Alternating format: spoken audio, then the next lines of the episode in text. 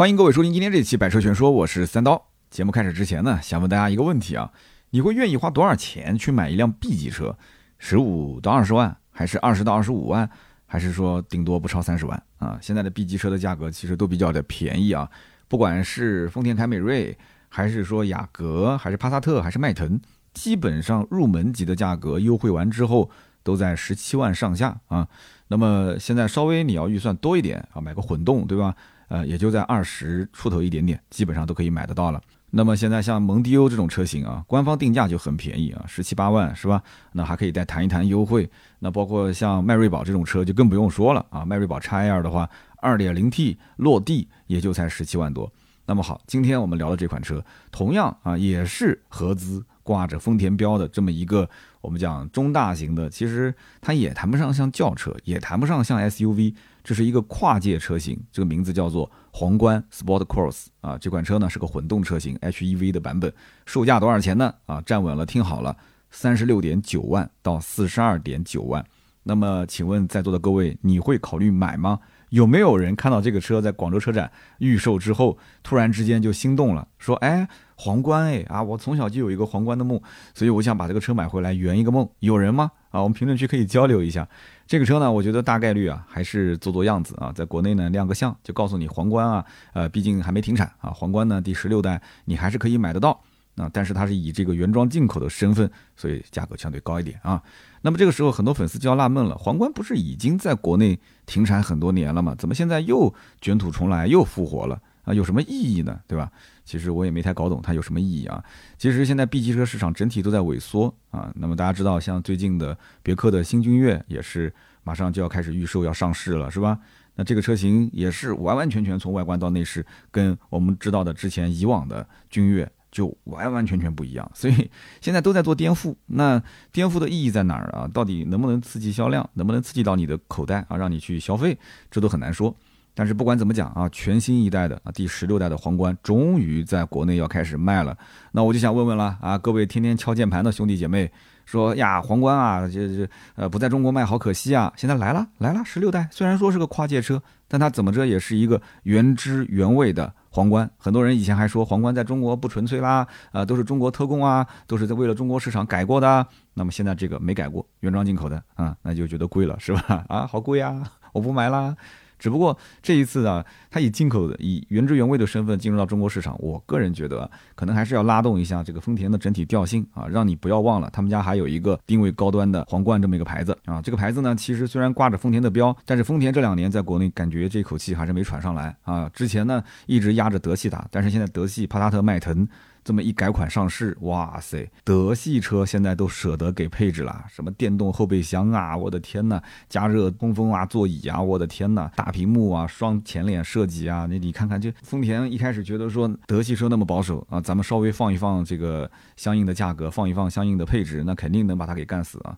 但是结果德系车现在重拳出击，那丰田想，那我还是把皇冠拉进来吧，撑撑门面啊。那么到目前为止，一共是预售了两款车啊，Sports Cross 的 HEV 车型两个版本啊，一个三十六点九，一个四十二点九，两台车型之间的差价在六万块钱。那么有人要问了，这个车海外同款发布了没有？价格是多少钱？那么在海外呢？呃，据说日本是最便宜的，大概二十一到三十一。那么在北美啊，这个车的价格大概在二十七到三十七，大概是这个价格。哎，结果到了咱们国内哈，这个车成了进口车之后。那么这个车的价格就成了三十六点九到四十二点九。那么也就是说，你在海外买到的顶配的价格，那么换到中国来，你就是买一个入门版。那有人讲说，那那各地收入不一样，对吧？那每个国家行情不一样，交的税费什么都不一样。哎，你也可以这么理解。但是你实际是不是掏那么多？那实际就是掏那么多，是吧？你去海外旅游，你又不能说这个汇率能变啊之类的，是吧？你该消费还是得消费，大概就这么个情况。你稍微了解一下。那么十六代的皇冠呢？这个官方的内部代码是 S 二三五 S 二三五，海外一共是发了四款车型。那么我们国内目前来讲的话，呃，是引入了两款。那么目前公布价格就是预售的只有这一款，也就是我们前面讲的 Sports Cross。那这个版本呢，其实在海外它也不叫这个名字，海外版本叫做 Crossover，就是跨界车。但是在国内可能为了规避啊这个跨界车的概念，因为跨界在国内都卖不好。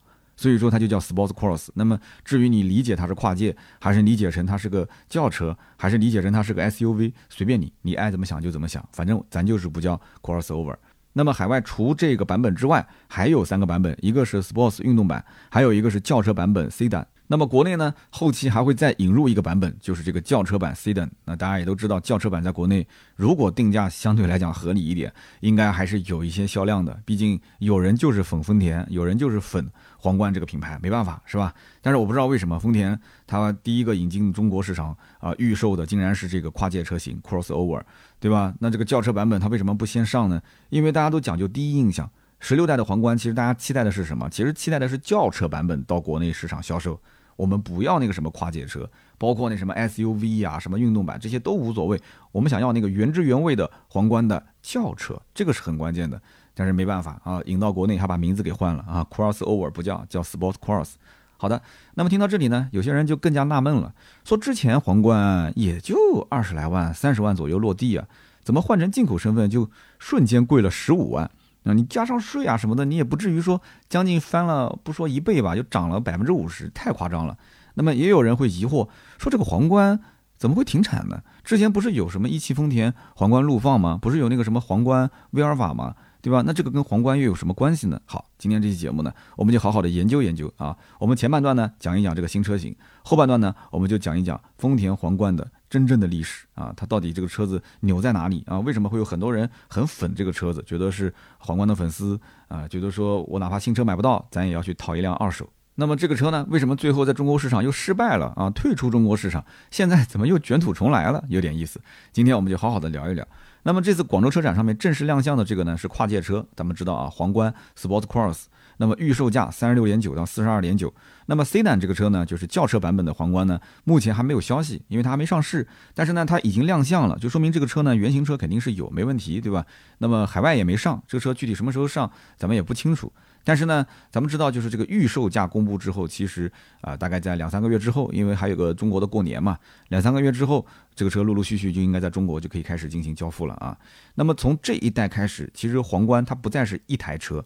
它是一个系列，所以我刚刚开场的时候我就说了，皇冠不仅仅是有正常的轿车版本，还有 Sports 运动版本，还有跨界版本。那么目前国内在售的一汽丰田的皇冠陆放和皇冠威尔法，跟这个皇冠它有没有关系呢？其实我们分两块儿讲，一块儿呢是讲它没有任何关系，它确实跟整个的皇冠的历史背景，这个车系的这个我们讲就是一脉相承，这个延续啊没有半毛钱的关系，它只是用了皇冠的这个标。它只是挂个名字、挂个牌子而已，仅此而已，真的没有任何的关系。但是话又说回来，现在的我们讲官方发布的这个十六代的皇冠这四款车，它们之间又有什么关系呢？在很多人的印象中，皇冠它就是一个偏行政级的，呃，一个丰田的高端的轿车，对不对？就是基本上丰田你买到高端轿车，就就目前能买到的也就是这款了，是不是？你不能说还要去买丰田世纪，现在 咱也买不到丰田世纪了，是吧？那就只能买到这个车。所以皇冠对于很多人来讲，它就是我认丰田，我也不需要买雷克萨斯，但是呢，我希望享受啊丰田目前最高的一个呃技术水准、最高的一个科技水准、最高的一个它的做工品质，那我就买这个车。所以很多人就是抱着这种概念，还是停留在。回忆是美好的这样的一个印象里面，所以他会去消费皇冠。那么哪怕是第十六代最新款改的已经面目全非了，他还是觉得 OK。但是你想一想，跨界版、运动版，包括 SUV，跟我们说的传统的啊，这个我们讲三厢轿车，它们之间有什么联系？所以说你讲现在的皇冠的陆放、皇冠的威尔法，跟我们说的皇冠没有联系。那官方现在在售的这几个版本，哦，海外同款啊，那其实我觉得也没什么联系。但是官方说有联系就是有联系呗，对吧？那么皇冠的这波操作有点像什么呢？有点像奥迪啊？为什么这么讲呢？奥迪之前不是有一个叫 e-tron 嘛？e-tron 这个车呢，之前是一台车，但是呢，后来也很奇怪啊，这个 e-tron 呢就变成了一个系列，它不再是一台车，很多车型后面都会加个 e-tron，是吧？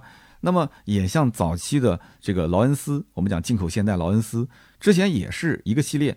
但是慢慢的，它就变成了一个单独的品牌，叫杰尼赛斯，大家都很熟悉，是吧？不过呢，丰田啊，它大概率是不会把皇冠啊单独列出去成为一个品牌的。为什么呢？因为它上面已经有雷克萨斯了啊，雷克萨斯定位就是高端。那其实他心里面也很有数，雷克萨斯本质上来讲，它骨子里的东西都是丰田的东西啊，只不过品牌营销包装，它成了一个豪华品牌，仅此而已。也不觉得这个车比丰田豪华多少，是吧？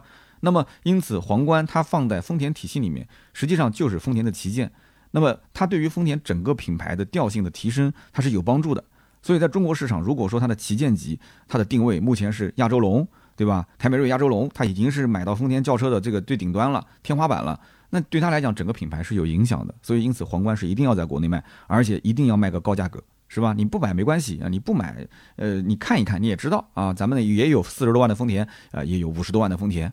当然了，你说那丰田的那个埃尔法加价都几十万，那上上路可能要上百万，那那个车子不就有调性吗？那个是 MPV 啊，对吧？MPV 对整个的我们讲 C 端家用市场的影响不是那么大啊。轿车跟 SUV，如果说你能卖到四五十万、五六十万，对于它整个的丰田品牌的这种调性，还是会有非常大的影响。关键是这个车哪怕卖的不多，它能卖得出去，对他来讲也是成功的，是吧？因此，在消费者看来，其实它再旗舰，它也只是丰田。那么买雷克萨斯的还是买雷克萨斯，买丰田的还是买丰田，它是不会相冲的。但是对于丰田来讲，它不仅仅是丰田，它其实是一个在丰田品牌里面几乎是独立出来的一个定位高端的车系。现在不能说是车型了。那么如果说你看过之前的预告图啊，就是除了我们今天讲的这个跨界版本以外，你会发现他们家的那个皇冠 SUV，呃，Estate 的那个版本，它的前脸非常的新能源化，新能源化。就这台车要不跟你讲的话，你可能以为就是个电动车。然后侧面呢也有一个非常巨大的轮拱的造型，很夸张，非常夸张。那么官方的说法就是这一台皇冠运动的 SUV 啊，它会对标奔驰的 GLC、宝马的 X3、奥迪的 QVR。我的个天哪，你受得了吗？所以说这个车子呢，你不要去关心啊长宽高的空间或者是动力配置，你只要知道一点，这车价格一定不便宜。它既然对标这些车，丰田的对标不是说嘴上对标，然后实际价格打得很低啊，它不是啊，它是真的全方位对标，包括价格都对标。所以我不知道这车怎么定，这车定价四十五到六十万，那谁去买雷克萨斯的 RX 呢？这车子那那那他能去？你会说买个皇冠的 SUV 不去买雷克萨斯 RX 吗？我觉得在国内应该是不会出现这个情况的。但是现在事实就是这样子呀，你想想看，这款这款我们讲跨界的皇冠，在国内三十六到四十二，那这个妥妥的，你买个雷克萨斯 ES 没有任何问题。那你为什么不买 ES 呢？你说 ES 的造型太普通了，这个车造型更加的犀利啊，更加的特别，呃，更加的夸张啊。那你是口味比较独特的这一类，那我确实没话可说。但是它真的敢定这个价呀，对不对？所以你不要觉得说将来的皇冠 SUV 真的引入到中国市场，它的定价会是啊二十多万到三十多万，不可能，三十多万到四十多万，这个跨界都卖到这个价了，怎么可能呢？那皇冠 SUV 卖多少？那不就是四十五到五十多到六十万这个概念吗？真的。所以说，就我个人感觉啊，丰田它其实骨子里还是非常高傲的。虽然说做法非常的保守啊，而且就我个人来讲的话，我觉得他定这个价格，可能他自己认为已经是比较收敛了啊，比较收敛的定价。不过呢，还有一台就是皇冠的 Sports 版本，大家都可以去看看我们的文稿，或者自己在网上搜一下啊。但是有一个小 bug 是什么呢？就是因为海外的跨界版叫 Crossover。所以你要搜 Sports 版本，你是一搜就能搜到皇冠的这个运动版，因为你要去海外的搜索引擎去搜的话，但是在咱们中国用百度的这种呃搜索引擎去搜，你就你搜皇冠 Sports 出来的就是 Sports Cross，所以我觉得很奇怪。那今后皇冠 Sports 如果真的进到中国市场，这个车怎么命名呢？所以我在想，大概率它可能就干脆不进入中国市场，或者说直接就用皇冠的 C 等，然后再改个造型就变成 Sports 了。所以这个版本我没看懂。有人讲说能这么做吗？当然不能这么做，因为 Sports 版本跟 C 等的这个三厢轿车啊，它不一样。这个车型呢，你说它是 SUV 吧，它绝对不是 SUV。你一看就知道，你看个图片或者是你看看网上视频就知道，它绝对不是 SUV，因为它的车身高度没有那么高，它相对来讲还是比较低趴的。那你说它是旅行车吧，它底盘又很高，所以这样一个高底盘的车型，我不知道它为什么叫 Sports 啊，运动版。那么它呢，其实更像是一个跨界的旅行车。啊，就是有点这种像两厢不像两厢，三厢不像三厢那种样子，有点类似沃尔沃的 V90CC 或者是奥迪的 A6L Road，就这样的一种小众车吧。啊，小众中的小众车，那肯定也没什么销量，所以我觉得不进中国市场也没什么问题。因为本身十六代的皇冠，你只要进来，对吧？引入个一两台车，然后呢，就给大家咂咂味道啊，就尝尝这个滋味就可以了。主要目的还是拉升丰田的品牌形象，对不对？那么在海外市场，目前皇冠也只是上了 Sport Cross 这个版本。啊，也就是我刚刚讲的 crossover 啊，各地的这个说法是不一样的。那么就是皇冠的跨界版，其他车型其实目前还是存在于概念当中。不过呢，说到这个外形啊，这个 Sports Cross 版本，我总觉得这个造型其实跟我们之前看到的那个丰田的新能源啊 BZ4X，人家讲叫验证码啊，验证码这个车型有点像。那么你说它有特点，确实有特点。这个造型我跟你讲，真的是过目不忘。但是呢，我个人认为就是设计师啊有一些用力过猛啊。为什么这么讲呢？就是说。你把它的五官单个拆下来去看，比方说啊，它的分体式头灯、贯穿式的尾灯、巨大的进气格栅、溜背式的造型啊，你单个拆下来一个一个去欣赏，其实没什么毛病啊，其实它设计的不错，但是你把它凑在一块儿，它就显得很不协调啊。所以我感觉就设计师可能都什么都想要，什么都想要，但是什么都给给完之后，就发现造出了一个很奇怪的东西啊。那么这个奇怪呢，不仅仅是它的整体的设计方面给人感觉看上去不协调，包括它这个双色拼接的车身给人感觉也很奇怪。来，我们讲一讲什么叫双色拼接车身啊？就是双拼车身的话，很多人都知道，一般都是车顶的颜色跟车身的颜色不一样，对不对？你最多就是四个轮拱上方，或者是两个后视镜，你最多加个小尾翼，可能跟车身颜色不同，仅此而已。但是这个车子是什么？是你会感觉它很多的颜色是拼在一起的。它的引擎盖、它的翼子板、它的车身、它的车顶，就是虽然整个车算下来就确实是只有两个颜色，但是它这个两个颜色是东一块西一块拼在一起的，叫双色拼接车身。所以你说它是创新吧，它也是创新，但是总感觉奇奇怪怪的。可能我们对于这种设计美学。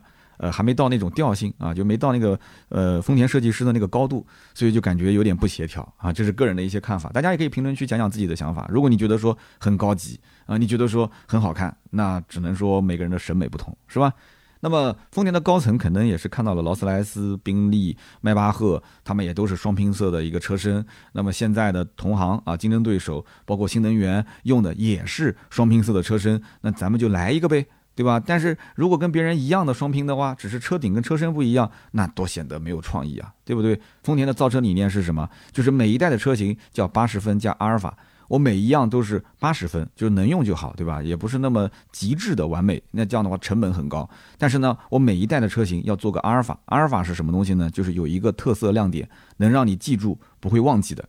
哎，那我就在想了，这个双拼色的车身是不是就是？第十六代丰田的一个这个阿尔法，它的特色呢，对不对？所以说，真的有人要买的话，我个人觉得啊，双拼色是它一个特点。但是呢，你可以看一看它的纯色车身，它也有啊。纯色的车身呢，我倒是觉得反而更正常啊，反而显得会相对来讲的话协调一点，而且可以遮蔽它之前设计上的一些比较丑陋的地方啊。那么隔壁的皇冠 C 档，也就是三厢轿车，其实它才是正统的皇冠三厢版，正统的皇冠的一个我们讲旗舰级轿车车型，造型呢。哎，就跟这个跨界完全不一样，它非常好看，整体的车身很修长，再加上那种小短尾的设计，还是非常有特点的。所以说，我不知道为什么国内没有先上这个三厢轿车版啊。在国内，应该讲丰田既然做了这么多年，应该知道中国消费者的一个消费属性。皇冠的这种跨界肯定是卖不出去的，但是三厢轿车它哪怕定价高一点，我觉得可能还是有市场。难道说先上一个 Sports Cross 的跨界，把价格拉高，然后再上一个三厢，价格再拉低一点啊？比方说再便宜个十来万，对吧？变成了二十多万到三十多万，哎，很多人就能接受了，觉得说哇好香，又是原装进口的，甚至再给你送一个什么四年的或者六年的一个免费保养。那很多人觉得，那我还买什么奔驰、宝马？我直接买这个车了。他是不是在打这种小算盘啊？算盘珠子都打我脸上了，是吧？那么其实，在尺寸上来讲，皇冠 Sports Cross 的长宽高分别是四千九百三十毫米啊，接近五米的车长；幺八四零的车宽不是特别宽啊，一米九都不到。那么车高是幺五四零，也不是特别的高。那么轴距是二八五零毫米，也不是特别的长，两米九不到一点。那么这个数据呢，你不管是放在中大型的轿车里面，还是放到一个同级的 SUV 里面，其实尺寸都算是小的。但是我们对比肯定还是按照轿车来对比啊。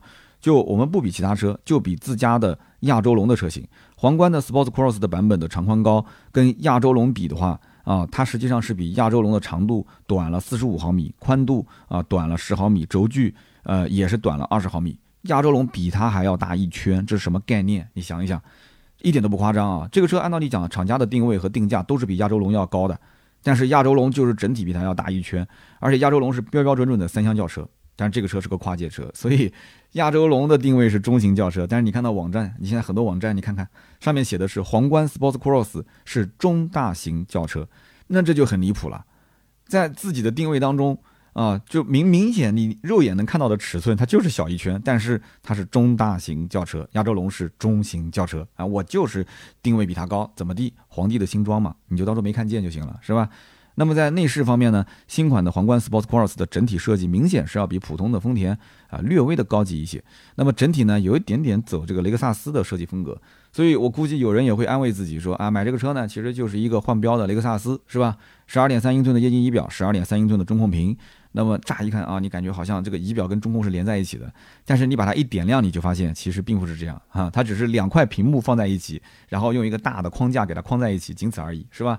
那么仪表它还是凹下去的。不过呢，因为它是原装进口的身份，所以这个车机系统，如果你后期要买的话，我个人建议最好是试驾的时候上手去看一看，去去体验一下。丰田的这个车机系统，其实整体来讲，只能说是能用的水平，是吧？那么它又是个原装进口的车辆，它到底跟我们国内的很多厂家，比方说百度地图、高德地图啊，比方说讯飞啊，就是语音互动的讯飞啊，包括喜马拉雅啊、腾讯音乐啊，有没有很深度的合作啊？如果说有一些本土优化，那还好，这个系统你还能用；但如果没有的话，那可能这套系统你看上去屏幕特别大，实际上没什么功能，很多功能用不了，那这可能就。比较麻烦了啊，花了钱又用不了，这不是很尴尬吗？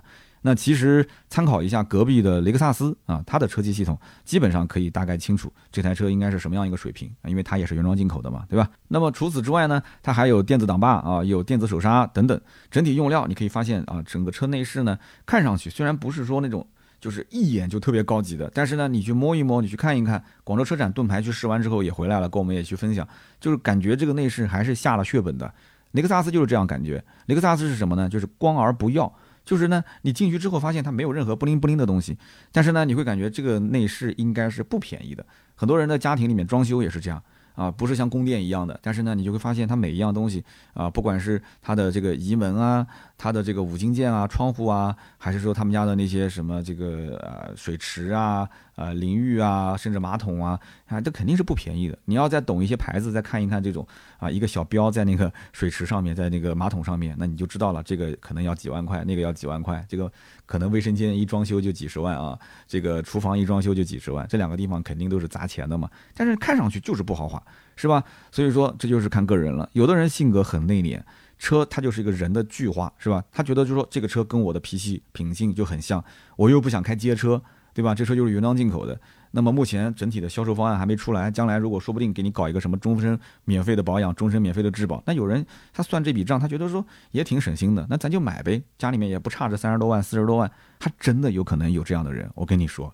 但是呢，这一代的这个皇冠的 Sport Cross，其实说实话，它的整体内饰一定不是让你马上立刻就喜欢上，因为这样大的环境就是新能源，是吧？所以说这个内饰大家一定会跟当下的这些顶流的内饰，就是我们讲不管说。你你喜欢也好，还是不喜欢也好，比方说有冰箱的啊，有游戏机的，有彩电的，你跟它去比，只能说算不上时髦，也算不上落后，中规中矩，对吧？皇冠 Sports Cross 版本是整体平台架构是基于 TNGA K 的平台打造的，所以你肯定是跟皇冠同级别的，或者说就是丰田同级别的一些车型去比较，或者雷克萨斯的前后悬挂分别是前麦弗逊，后面是多连杆的独立悬架，你一看这个整体的平台架构，你一看整体的这样的一个造型，你其实心里很有数。它骨子里是什么车，你很清楚了。其实二点五的混动，你肯定是比亚洲龙、比这个凯美瑞嘛，对不对？你你会拿雷克萨斯比吗？我个人觉得拿这个车跟雷克萨斯比的，应该不会特别多。毕竟是挂着丰田的标，你再看这个悬架的结构，你就更清楚了。这些包括这个轴距，其实也没长多少，甚至还是短了，是吧？那么动力方面，刚刚其实也说了，皇冠呢，目前这两款都是 HEV 的油电混动。它是不插电的，不送绿牌的啊，这个要讲清楚。它是就正常的丰田的混动系统。那么2.5升的 HEV 综合最大功率249马力，匹配的是 eCVT 的无级变速箱。这一套系统，我相信很多人都很熟悉了。你不管是买丰田还是啊，就是凯美瑞还是买亚洲龙，其实都是这一套。但是它的另外一套的这个动力，这个就厉害了啊！2.4T 发动机再加上双电机组成的油电混动，所以理论上它其实还是有四驱的。啊，那么最大功率三百五十马力，匹配六 AT 的变速箱，这是它全新的一套的这个动力系统。虽然说雷克萨斯 RX 之前也用过啊，但是按照丰田的官方讲法，就是这个我升级过的啊。百公里呢加速是五点八秒，所以你看，百公里加速五点八啊，虽然是混动，但是不是插电的混动，它车子的整体的加速性能能进到五秒多，对于丰田来讲不容易啦。丰田都是普通家用车都是十秒开外的，这个能到五秒八，相当可以了。纯电续航里程六十公里啊，六十公里左右，这个呢，我觉得就不要太在乎了，因为什么呢？丰田它不是主打纯电续航的。那么这两款车的动力差距呢，可以讲肉眼可见的非常大啊，三百五十、两百四十九等于两百五嘛，两百五、三百五。那么你到底会不会在动力方面去舍得花这个钱？就是如果说这两台车的配置一样，我想请问在座的各位，两台车配置一样，就为了一个动力，六万块钱，六万块钱的差价，你愿不愿意花？所以具体到配置的话，它后期比方说两个配置一拉出来，你一看哦，整体的配置差距再加上动力差距，如果整体都非常大的话，那这六万块钱我估计啊，我个人猜测还是有人愿意买的。为什么呢？因为在国内二点五的混动遍地都是，但是二点四 T 的混动大家没玩过。那虽然说丰田也把自己的混动系统给到了这个广汽传祺，但是广汽传祺的 2.0T 发动机是自己的，对吧？那有的人就认丰田，他不认咱们国产的自己的东西。虽然咱们国内的发动机做的也很不错了，那很多人又要说可能就匹配啊、调教啊。虽然说广汽传祺 GS 八到现在开的也没问题，现在的 M 八啊刚上混动，很多人用的感觉也没有问题，对吧？但就可能说油耗感觉没有想象中那么那么低。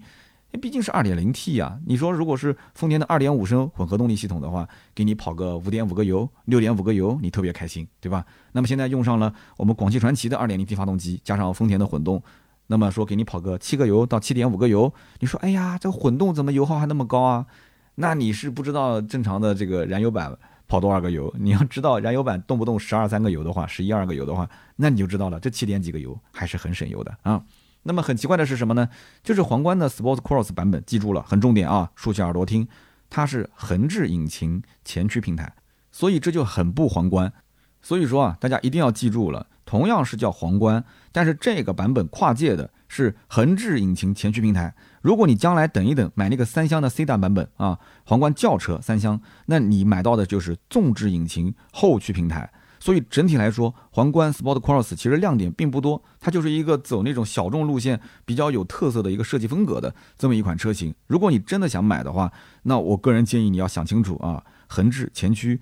如果你说我就是冲着皇冠这个牌子去的，我从小就有梦想，对吧？我的爷爷。他当年创业买的就是皇冠，那我现在我孙子，我现在快要成就我的事业了，我想在我的人生事业快要成功的呃这个前夜，我买一辆皇冠，我将来能够啊就是开到我爷爷那边跟他去去去拜个年是吧？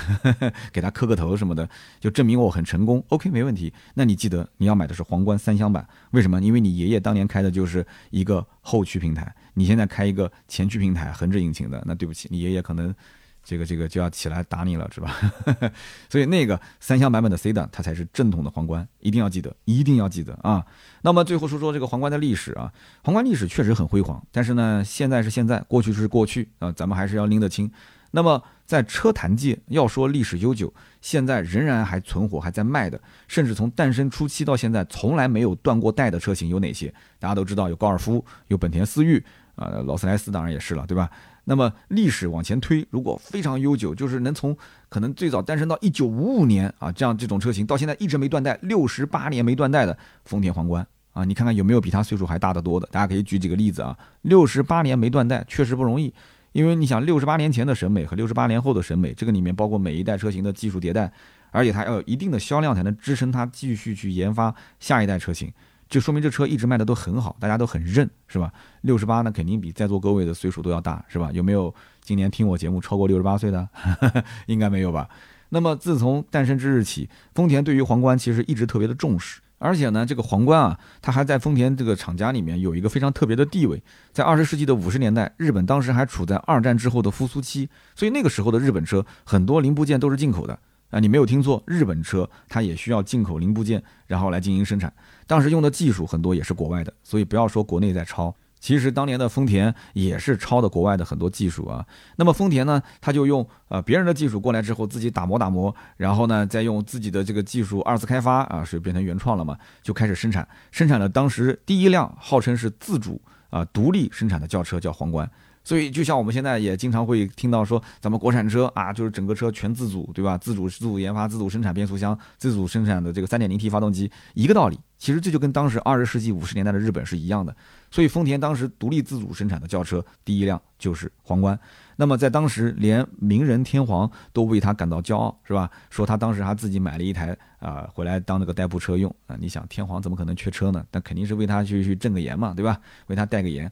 而且到了后来的五代，一直延续到十一代，丰田都是把自家的看家本领啊，最顶级的技术全部用在皇冠车上。那就比如说啊，在一九六零年啊，第二代的皇冠当时已经配备了电动车窗、电子门锁、定速巡航这些相应的配置。一九六零年代，你想在咱们中国 是什么情况？在日本已经能开上啊电动车窗是吧？定速巡航，咱们到现在为止，二零二二年可能有的哦，现在二零二三年有的哥们儿的车可能还没有定速巡航呢，是吧？那么再后来，当别的车还在吹嘘说啊我的车配了收音机的时候，皇冠的中控台已经安装上了彩色的液晶屏啊，收音机啊，连 CD 机还没有的时候，皇冠已经是有彩色液晶屏了。所以我们可以这么讲，叫丰田成就了皇冠，同时皇冠也成就了丰田，真的当时就是顶流的存在啊。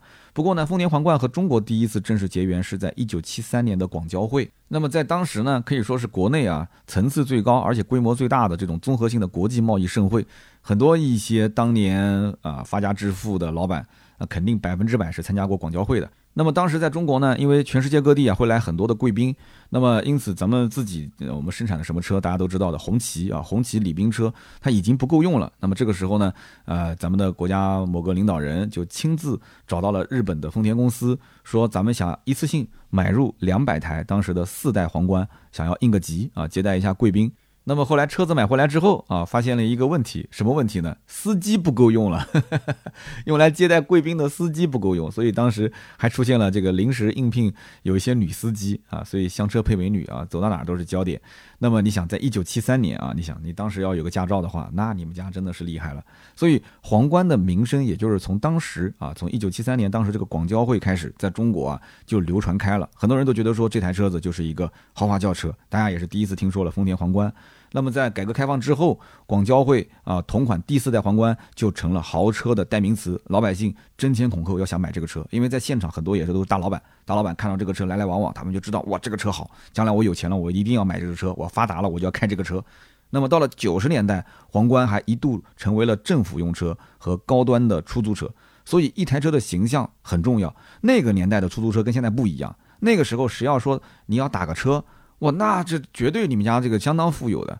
反正我印象中，我在上小学、初中，好像我都不怎么舍得打出租车啊。好像也就是后来从滴滴开始补贴之后，大家好像打车的习惯慢慢就养成了。之前一般都不敢随便打出租车的，都觉得特别贵，是吧？所以说，一台车的形象真的非常重要。但是这个窗口期过了也就过了，是吧？那么就像后来的这个奥迪。啊，之前也是找通用啊，找那些甚至还有法系的品牌到中国来去跟我们合作啊，都看不上中国市场。哎，结果呢，奥迪来了，奥迪来了之后就一度成为心中啊很多国人的这个官车的形象。不过皇冠在当时那么火，除了形象跟人设之外，它的产品力确实不错。实话实讲。啊，就像我们刚刚前面说的，别人还在玩收音机，皇冠已经是彩电了，对吧？那么同样的安全配置方面，皇冠还有安全气囊，还有 ABS 啊，我们讲 ABS 防抱死。你想这些属于主动安全配置，在当年很多老板不知道，但是老板如果是真的不小心出了个车祸，对吧？张老板出了个车祸，包工头，李老板也出了个车祸，结果张老板那个车安全气囊或者 ABS 启动之后把他给救下来了，李老板啊，对吧？这个家财万贯，但是人眼睛一闭。他不睁开，他这个一辈子就过去了。那老板之间互相也会说哪个车安全，哪个车不安全，是吧？那个年代那个身价，你想那都是天天那个四个轮子都在路上跑的呀，是不是？只要跑，货如轮转，那都能挣到钱。那么再加上车内的实木装饰，那绝对整体豪华感碾压同级的存在啊！在那个年代啊，在那个年代，那当然了，那台车也很贵啊。在九十年代，一台皇冠卖多少钱啊？五十万。咱们就不说九十年代一个平方卖多少钱了，房子卖多少钱咱们就不说了，可能很多别墅可能在十几二十万、五十万一辆皇冠。所以说，要是按照当年的平均工资来算的话，就是一个人不吃不喝一百多年啊，你才能攒够五十万，这就是当年的工资水准。所以这台车妥妥的是豪车中的豪车，是当年第一批富起来的人特别想拥有的一款车。那么我们看到很多影视作品里面也是介绍过皇冠，或者说出现过皇冠。那么整体的形象就是非常的啊，就是尊贵啊，非常的这个有可能这个官官车的范儿，有这种商商车的范儿，对吧？那么在一九九二年，冯巩有个小品叫《面的与皇冠》，有人看过吗？那么在那个冯巩的小品里面，他当时有一句台词是这么说的：“你们皇冠尊贵透着豪华，但是你们转三天跑个两圈，你拉得着一个客人吗？”他为什么说这个话？这个话的意思就是开皇冠出门拉活，没人敢上，因为都觉得皇冠这个车一看就是太贵了啊，就不是普通老百姓他能坐得起的啊，价格特别贵。那么后来时间来到二零零五年，一汽丰田正式将十二代的皇冠引入国内生产，就是咱们国产了。那么从这一代开始，皇冠才开始变得不再那么高不可攀，开始进入寻常百姓的家。二零零五年啊。那么关键就是，虽然咱们国产，其实我们知道第一批很多车还是 CKD，就是国外的零部件到国内进行组装，因为它不可能那么快整台车都进行国产化嘛。那么十二代的皇冠在当时，不管是名声还是整体的产品力都非常不错。那么到了二零零五年的时候呢，什么中控大屏啊、倒车影像啊、无钥匙进入啊这些配置都已经一应俱全了。二零零五年，你想想看啊，那么在二零零五年那个年代，有没有人家里面买过 BBA 的？BBA 在二零零五年啊，很多车上放的还是收音机，还得要用手去调调频，人家都已经中控大屏、倒车影像什么都有了啊。所以十二代皇冠当时一上市就占据了豪车几乎百分之三十的市场份额，在咱们中国市场直接把 BBA 是摁在地上摩擦。你想啊，那这就是当年丰田皇冠最自豪、最辉煌的这个年代。那么风水呢也会轮流转，自从十二代之后，到了十三代、十四代、十五代的皇冠，那这个设计啊，真的是。一言难尽啊！这是怎么讲呢？可能因为当时十三代之后就开始市场风格走这个运动路线了，就开始想要去吸引年轻人。那么 BBA 也开始走这种啊运动风格，然后丰田、本田啊，包括这个我什么日产啊，这些都开始陆陆续续的想把自己的 B 级车变得更加的偏年轻化一些。其实呢，这个初衷呢肯定是没有错的，对吧？吸引年轻客户。但是呢，在中国市场上，大家对于皇冠的这个印象啊，已经是根深蒂固了。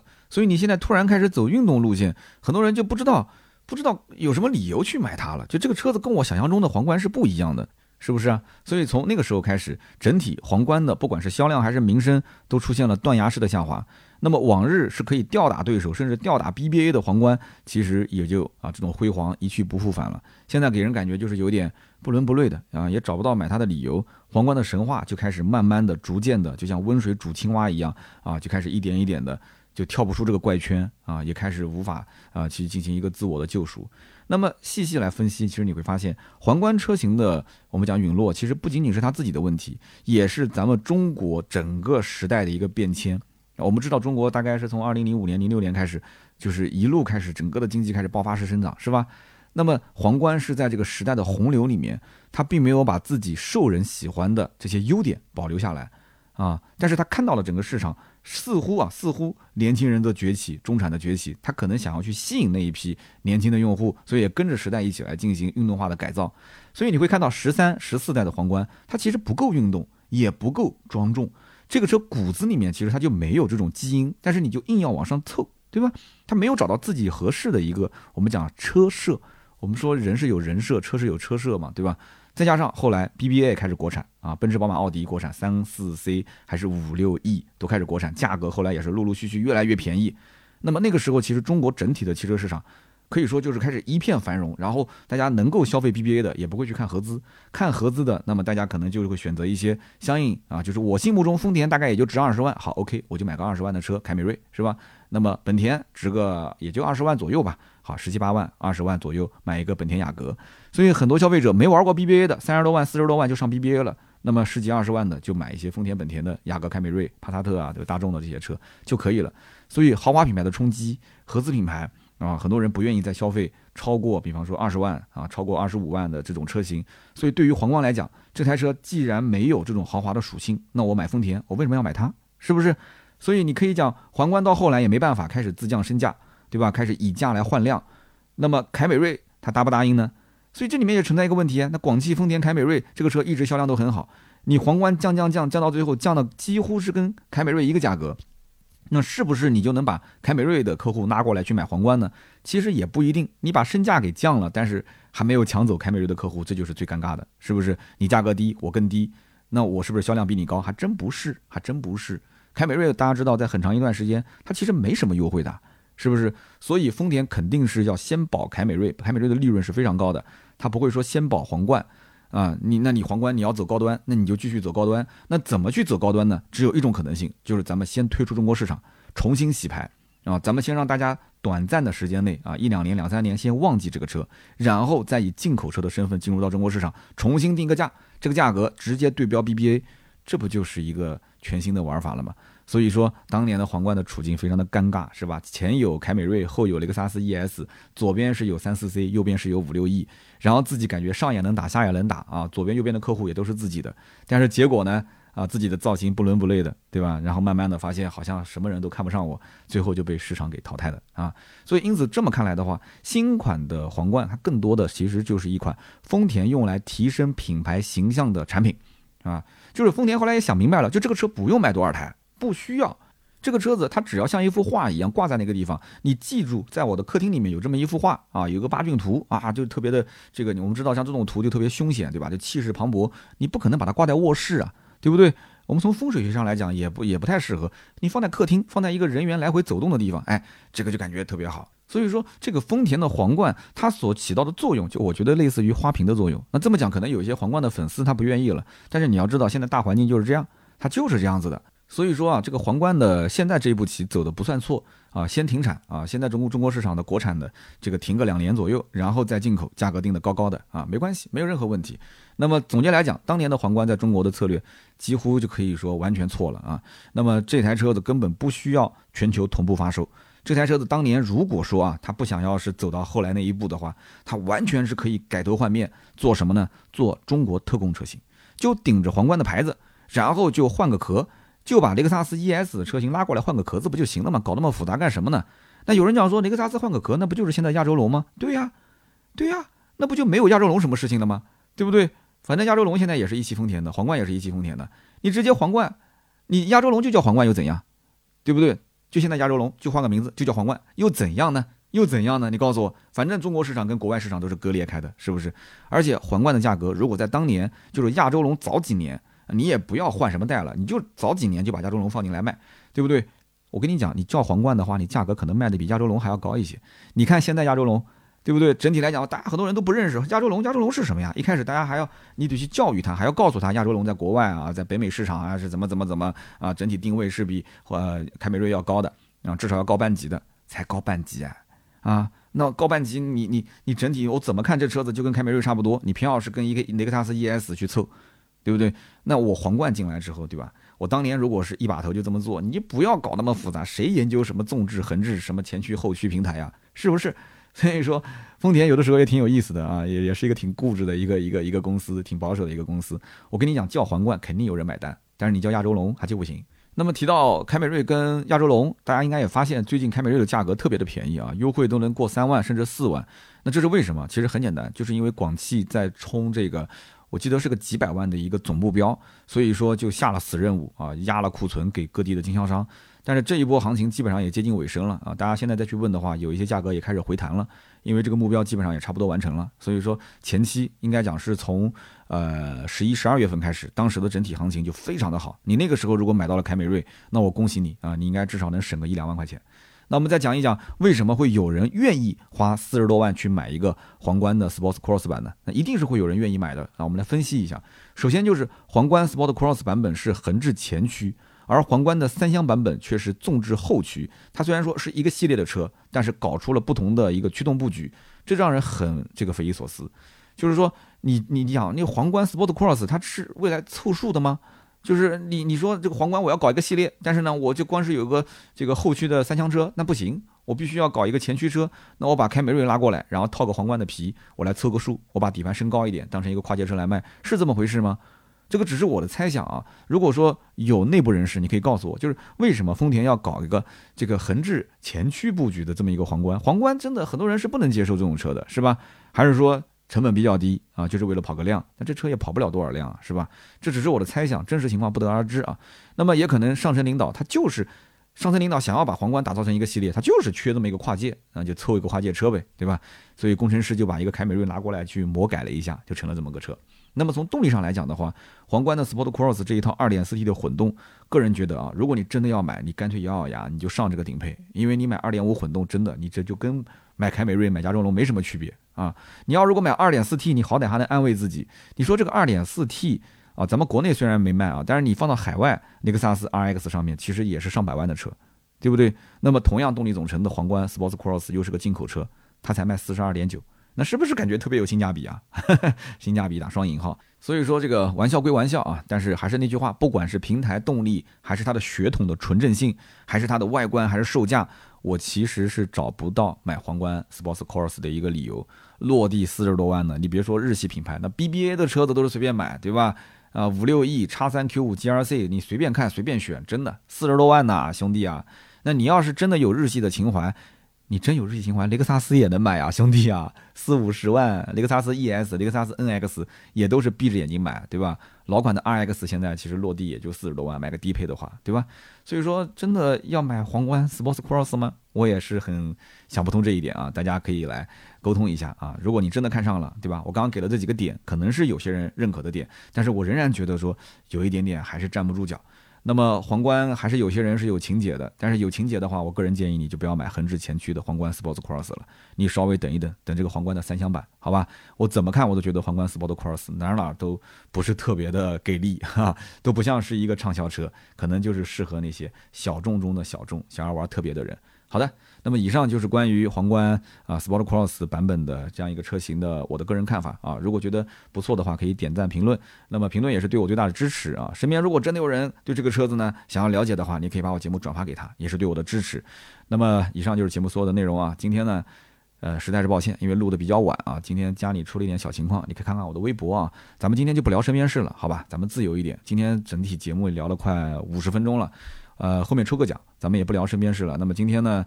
是凌晨一点多钟才进行的更新，没办法，因为我今天家里有事，我在外面从，呃，外面回来的时候已经夜里十一点了。那么这个稿件呢，说实话需要补充的内容也比较多啊，一直是整到了十二点多，然后再加上录音，已经是一点多了。所以这个身边事，你让我再临时去整理一些内容，其实也有不少事情可以聊，再去讲下去的话，我估计要到两点多了。所以希望大家多多理解啊，今天没有身边事。那么下面呢是关于上期节目的留言互动环节。首先这一位听友呢叫做 R M 八二六。他是广东顺德的一个听友，我记得你的这个名字啊，为什么呢？因为在我的我所有文稿是在云笔记里面，我当时一搜你的这个名字之后，发现你曾经参加过我们的听友送祝福，当时的备注就是广东顺德。他的留言说什么呢？他说我中午刚听了三刀的节目，下午呢就按照约定去刷卡啊订了我的那一台五菱宏光 mini EV。之前呢也了解过熊猫 mini 啊，也了解过糯玉米这些车。那么作为已经有油车的车主，我当时一直想买一台电动车作为增驾给老婆开开啊，自己也可以在附近代代步。但是听刀哥讲说现在大环境不好，如果是非刚需，最好还是等一等。那么于是这个贵的电动车我就不考虑了啊，预算稍微压低一点。那么电动车技术本身就是你越往后等啊，它就会越先进，价格呢也会更卷，更有性价比。但是我就是心痒痒的，我想买一辆电动车玩一玩。我的预算就是五万块钱以下的一个电动车，关键就是车身尺寸可以开进自家的房子，这个就它有个仓库啊，开到仓库里面去充电。那么看来看去也就是五菱宏光 mini EV 了啊，自己家充电用电费算一下，我的天，真的是香啊，燃油车都不想开了啊。那么刀哥也讲了，对吧？在这期节目里面，五菱的保有量也很大。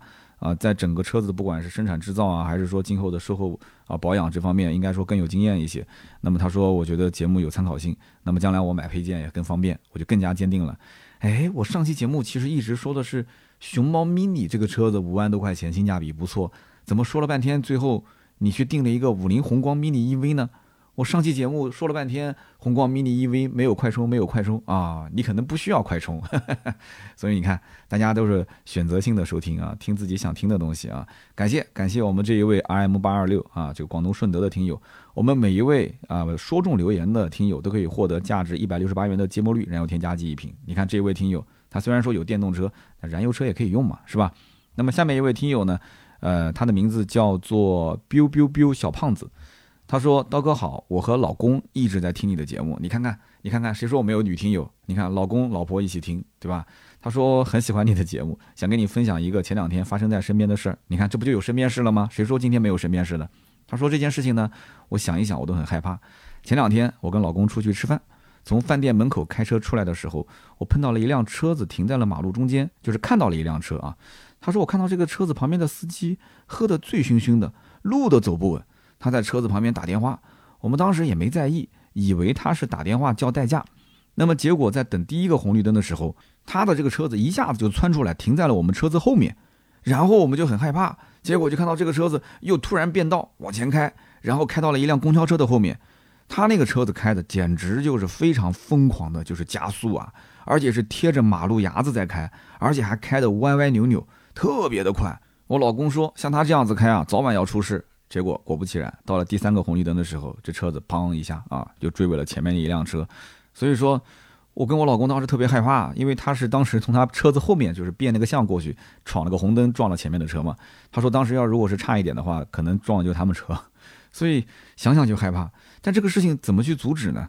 所以我也想问问各位，如果你看到身边有个陌生人，很明显是上车要酒驾，那你会去提醒他吗？你说哥们儿你别酒驾，你会去提醒吗？然后你看到这个酒驾的车辆又停在你的车子后面，那怎么办？你是赶紧避让？或者是路边打个双跳停下来，你让他赶紧走，咱们不管事，还是说赶紧打个电话报个警？你说车牌号多少？有人酒驾，你会多这个事情吗？所以像这种事情，我也想听听大家的一些看法啊。那么也是我们讲好人有好报啊，这个 biu biu biu 啊，小胖子，你们一家子这个也是非常幸运啊，这样的一个酒鬼，这样一个不要命的酒鬼，他这个幸好没碰到你们，要不然的话真的是很麻烦的一件事情啊。那么今天呢是一月七号，其实录音的时候一月八号了。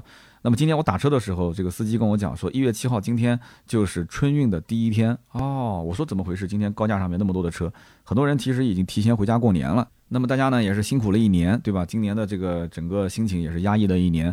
我也是希望各位啊，回到家里面走亲访友的时候，喝点小酒没有问题，但是酒后一定不能驾车，一定一定不能驾车。